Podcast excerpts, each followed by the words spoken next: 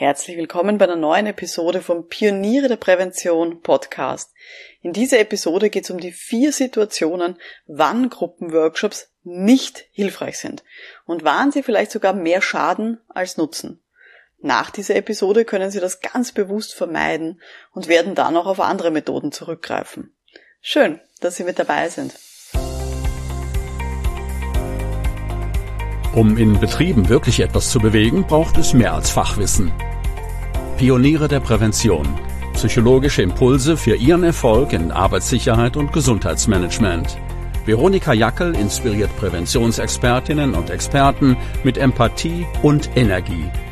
Profitieren auch Sie vom Know-how der erfahrenen Arbeitspsychologin Veronika Jackel. Liebe Pioniere der Prävention, verstehen Sie mich nicht falsch. Ich liebe Gruppenworkshops. Als Arbeitspsychologin weiß ich, wie hilfreich die sein können und ja, welche großen Aha-Erlebnisse damit erzielen kann in einem Team. Ich habe schon hunderte Gruppenworkshops gemacht und ich setze die ein bei der Gefährdungsbeurteilung psychischer Belastungen, zur Führungskräfteentwicklung, bei Teamcoachings und in ganz vielen anderen Varianten. Aber ich weiß halt mittlerweile auch, dass es einfach Situationen gibt, wo sie halt mehr schaden als nutzen. Habe ich leider auch schon am eigenen Leib sehr miterleben müssen und bin da reingetappt in ein paar Fallen. Und deswegen habe ich Ihnen heute eine Liste mitgebracht mit vier Bedingungen, wo Gruppenworkshops wirklich nicht hilfreich sind. Einfach damit Sie diese Fehler nicht machen müssen und ja, dass Sie in solchen Situationen auch nicht einen Workshop ansetzen und sich dann wundern, warum denn die Hose geht, sondern dass Sie das vorher wissen und dann auch entsprechend andere Methoden einsetzen können, ganz bewusst. Bevor wir loslegen, haben Sie jetzt diesen Podcast schon abonniert oder ist das jetzt die erste Folge, die Sie hören?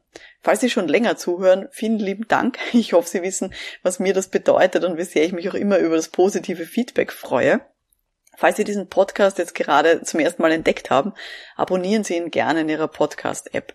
So bekommen Sie dann immer eine Info, wenn es eine neue Episode gibt und Sie verpassen dann keine Folge mehr, damit Sie einfach mehr Inspiration haben in Ihrem Alltag in der betrieblichen Prävention. Gut starten wir los. Was sind so die vier verschiedenen ja, Situationen oder Bedingungen, die für mich relevant sind, wann Gruppenworkshops wirklich nicht hilfreich sind? Also Punkt Nummer eins, wenn es ein wirklich schlechtes Sozialklima gibt in diesem Team. Also, wenn man da, wenn die wirklich sich überhaupt nicht miteinander verstehen und natürlich, wenn jetzt das Thema nicht eine Mediation ist, also wenn es nicht darum geht, diese Problematik zu lösen, sondern wenn es um andere Dinge geht. Ich möchte vielleicht gerne eine kleine Geschichte erzählen. Und zwar habe ich das erlebt bei so einer Evaluierung psychischer Belastungen. Und zwar war das im öffentlichen Dienst. Und das hat mich echt geprägt. Und ähm, ja, wenn Sie mir schon länger zuhören oder wir uns vielleicht schon mal auch gesehen haben in der Fortbildung, dann kennen Sie vielleicht diese Geschichte. Das ist echt, ähm, ja, war eine ganz spannende Sache. Ich habe dort, also im öffentlichen Dienst, war Ministerium, da haben wir in allen Abteilungen solche äh, Gruppenworkshops, solche Gruppendiskussionen einfach auch gemacht für diese, für dieses Thema der psychischen Belastungen. Und dann war hier, ja, ist das halt vor sich gegangen, es lief über einige Monate, dieses Projekt, waren viele Abteilungen. Und irgendwann habe ich da einen Workshop gehalten, bin nichts ahnend da reingestolpert, habe ganz normal meinen Raum hergerichtet, kamen auch schon die ersten Leute, ähm, haben sich dann hingesetzt und mir ist beim Hinsetzen schon aufgefallen, nicht alle reden mit allen. Also es war eben eine Abteilung und das ist immer für mich ganz spannend zu sehen, wie die halt miteinander auch umgehen, wenn sie reinkommen in diesen Raum. Gut. Ja, kann ja sein, ist auch in Ordnung, muss ja nicht jeder mit jedem beste Freund sein dann starte ich solche Workshops immer damit, dass ich zuerst erzähle, wer ich bin und warum wir da sind. Und anschließend mache ich so eine kleine Vorstellungsrunde, ähm, um einfach die Leute auch kennenzulernen und zu wissen, wie lange die schon in dieser Firma arbeiten. Ähm, ja, und ob ich sonst irgendwas wissen sollte zu ihrem Arbeitsbereich. Gut, wir machen eben diesen, diesen Startpunkt, ich erzähle das, es ist sehr ruhig, wenig Nachfragen. Und dann starte ich eben los und sage, okay, und jetzt machen wir eine kleine Vorstellungsrunde, erzählen Sie mir vielleicht ganz kurz, wie lange sind Sie jetzt schon ähm, in dieser Organisation ähm, und in dieser Abteilung? Und gibt es irgendwas, was Sie vielleicht von anderen unterscheidet. Und ich weiß, Sie können es jetzt nicht sehen, aber die Leute sind dann da gesessen mit verschränkten Armen zum Teil haben richtig böse reingeschaut, richtig angefressen. Und dann war dann wirklich, glaube ich, die erste schon, die dann, äh, die ich gebeten habe, sich da kurz äh, mir vorzustellen, hat dann wirklich gesagt, ja, Und überhaupt, ich bin eigentlich nur da, damit ich kontrolliere, was die dort sagt und deutet auf eine Kollegin auf der anderen Seite vom Raum. Ja, weil weiß ich nicht, was die sonst erzählt und eigentlich bin ich nur deswegen da und schauen wir mal sozusagen, wie das dann wird. Ich denke mir so, okay, was ist da jetzt gerade los? und dann ging das eben reihum und es haben sich dann äh, eben alle vorgestellt und es war wirklich so, dass ganz viele Leute schon in dieser Vorstellungsrunde offen angesprochen haben, dass sie nur deswegen da sind, ähm, weil sie den anderen nicht vertrauen, dass die mir die Wahrheit sagen über die psychischen Belastungen. Das war ganz arg. Und es hat sich dann echt herauskristallisiert, dass die miteinander überhaupt nicht können und dass da wirklich zwei, ja fast Lager sich gebildet haben in dieser Abteilung. Und ähm, ja, also es führt uns jetzt zu weit, wie ich dann damit sozusagen in der Situation umgegangen bin. Aber es hat sich einfach sehr schnell herauskristallisiert, dass die miteinander nicht produktiv arbeiten können, dass sie zwar ansprechen können, also das hat dann funktioniert, ähm, wo so ein bisschen die Schwierigkeiten liegen und dass das einfach schon seit Jahrzehnten der Fall ist und dass da ähm, ja scheinbar auch ja die, die Gräben schon sehr tief sind. Ähm, und das war wirklich einer der wenigen Workshops in meinem Leben, die ich da noch abgebrochen habe, weil ich einfach gemerkt habe, also der Workshop war angesetzt auf vier Stunden und ich habe einfach gemerkt, nach Stunde, anderthalb, die Leute machen da nicht mit. Die wollen miteinander nicht offen sprechen über mögliche Lösungen. Die sehen das auch überhaupt nicht mehr. Also die waren, wenn sie sich ein bisschen mit diesen Konfliktstufen nach Glasl auskennen, die waren schon sehr weit fortgeschritten und schon mehr so auf so einer Lose-Lose-Situation. Also denen war schon komplett wurscht, was die anderen jetzt äh, da irgendwie denken. Hauptsache, äh, man gönnt niemanden da irgendwie positive Gefühle. Und das war wirklich eine Situation, da hat man richtig gemerkt, das Sozialklima in dieser Abteilung ist so schlecht, dass ein Gruppenworkshop hier einfach nicht der richtige Weg war, um hier sozusagen psychische Belastungen zu thematisieren und auch zu Lösungen zu kommen, weil das schon so eine verfahrene Situation war, weil die wirklich, also ich sage das jetzt nicht, ähm, nicht unbedacht, die haben sich gehasst zum Teil in dieser Abteilung. Es war wirklich arg. Ja, und wenn das der Fall ist, muss ja gar nicht so extrem ausgeprägt sein, aber wenn eben der Fall ist, dass das Sozialklima untereinander nicht passt und die nicht offen hier sprechen können miteinander und hier auch nicht lösungsorientiert sind, dann ist wirklich so eine Gruppendiskussion vielleicht nicht der optimale Weg, um hier zum Beispiel gute Maßnahmen gegen psychische Arbeitsbedingungen zu finden. In so einem Fall ganz klar ist es hilfreicher, mal Einzelgespräche zu führen oder das in Kleinstgruppen zu machen, wo das Sozialklima auch passt wenn es eher um das Thema Wissensvermittlung geht in, in, ihrem, in ihrem Gruppensetting, empfehle ich zum Beispiel auch eine Online-Fortbildung, weil das einfach auch die sozialen Kontakte reduziert, beziehungsweise die Leute zum Beispiel auf einen Vortrag dann äh, fokussieren können. Oder ähm, wenn es ähm, eben darum geht, hier was rauszukitzeln aus der Gruppe, dann ist vielleicht eine Online-Befragung hilfreicher oder eben eine Papierbefragung, ist ja wurscht, aber jedenfalls eine Befragung, weil dann können die Leute auch anonym hier ihre, ihre Einschätzungen auch abgeben äh, und auch diejenigen Gruppen, die sich vielleicht gar nicht trauen, das anzusprechen, dass die sich miteinander nicht gut verstehen, können dann eben trotzdem hier offen ja ihre, ihre Meinung und ihre Einschätzung abgeben. Also schlechtes Sozialklima ist der erste Punkt, wenn die miteinander nicht können ähm, und das nicht das Thema ist, also wenn es nicht darum geht, diesen Konflikt aufzuarbeiten, ähm, dann ist ein Gruppenworkshop wirklich nicht hilfreich. Gut, das ist Rahmenbedingung Nummer eins. Nummer zwei, wenn Rahmenbedingungen, organisatorische Rahmenbedingungen einfach nicht passen zu Gruppenworkshops, würde ich auch keine Gruppenworkshops anbieten. Wann kann das der Fall sein? Zum Beispiel, wenn die Leute wirklich keine Zeit haben in diesen Monaten. Zum Beispiel, weil Urlaubszeit ist. Also irgendwas, einen Gruppenworkshop anzusetzen zwischen, ich sag mal, Mitte Juni und Mitte September ist immer ein bisschen eine Herausforderung, weil es leicht sein kann, dass immer irgendwer nicht da ist. Und wenn ich es aber brauche, dass in diesem Gruppenworkshop wirklich die gesamte Mannschaft da ist, dann ist es schwierig. Und dann verzögert es extrem so eine Intervention, dass man einfach einen gemeinsamen Termin findet. Was auch mühsam ist, ist, wenn man einen Termin ausmacht und dann wird er ständig verschoben und dann kann der vielleicht erst Wochen später stattfinden, wo der eigentlich mal geplant war. Natürlich kann es auch sein, dass so organisatorische Rahmenbedingungen grundsätzlich nicht passen, zum Beispiel, weil die im Schichtbetrieb arbeiten. Also ich denke jetzt an Krankenhäuser oder eben überhaupt dieses Gesundheitssystem, an Produktionsunternehmen. Ähm, ist es immer so, dass irgendwer nicht da ist. Einfach weil irgendwer gerade Ruhepause hat. Und dann ist die Frage, okay, wer soll jetzt bewusst ausgeschlossen werden von diesem Gruppenworkshop?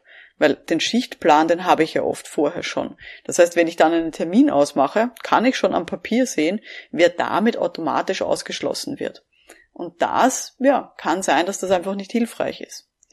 Was würde ich hier dann ähm, empfehlen?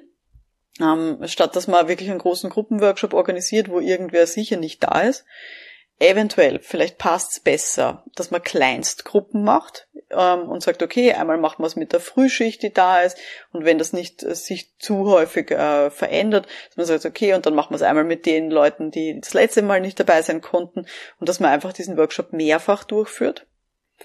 Was ich auch schon erlebt habe, ist, und das fand ich auch immer sehr spannend, dass man zum Beispiel diejenigen, die nicht live mit dabei sein konnten, weil sie auf Urlaub waren oder eben in einer anderen Schicht eingeteilt sind, dass die zwar nicht dabei sind beim Workshop, aber dass die die Möglichkeit bekommen, sich dann zum Beispiel zum Protokoll zu äußern und da nochmal ihre Meinung abzugeben. Oder ähm, ja, dass sie einfach eine andere Möglichkeit bekommen, sich hier irgendwie noch zu beteiligen. Oder dass man, habe ich auch schon gemacht, dass man die dann vorher anruft mit denen ein Einzelgespräch führt und dann diese Ergebnisse, diese Dinge, die die erzählt haben, in den Gruppenworkshop mitbringt und sie dadurch eingebunden sind. Auch das ist eine Variante. Wenn es eher bei Ihnen ums Thema Wissensvermittlung geht, eben dann bietet sich natürlich ein asynchrones Format äh, sehr an, wie zum Beispiel ein Online-Kurs, wo die Leute den dann machen können, wann sie gerade Zeit haben und wann sie vielleicht gerade da sind. Ja, wenn es eher um eine Analyse geht, wie zum Beispiel eben bei so einer Gefährdungsbeurteilung, dann würde ich auf jeden Fall eher auf Einzelgespräche gehen oder auf eine Befragung. Also Online-Befragung beispielsweise, auch dann ist es deutlich flexibler. Ähm, dann verlängere ich vielleicht diesen Befragungszeitraum oder brauche ein bisschen länger, um alle Einzelgespräche zu führen. Aber dann kann ich auch sicher sein, dass eben wirklich alle, egal in welcher Schicht sie gerade arbeiten, sich immer irgendwie beteiligen können.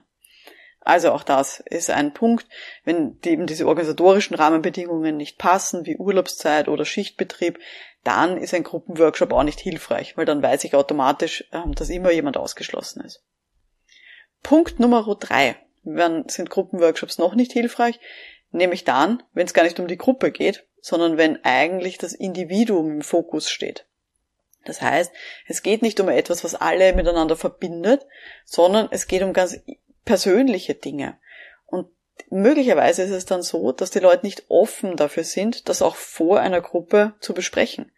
Wie zum Beispiel, weiß nicht, individuelle Führungsproblematiken.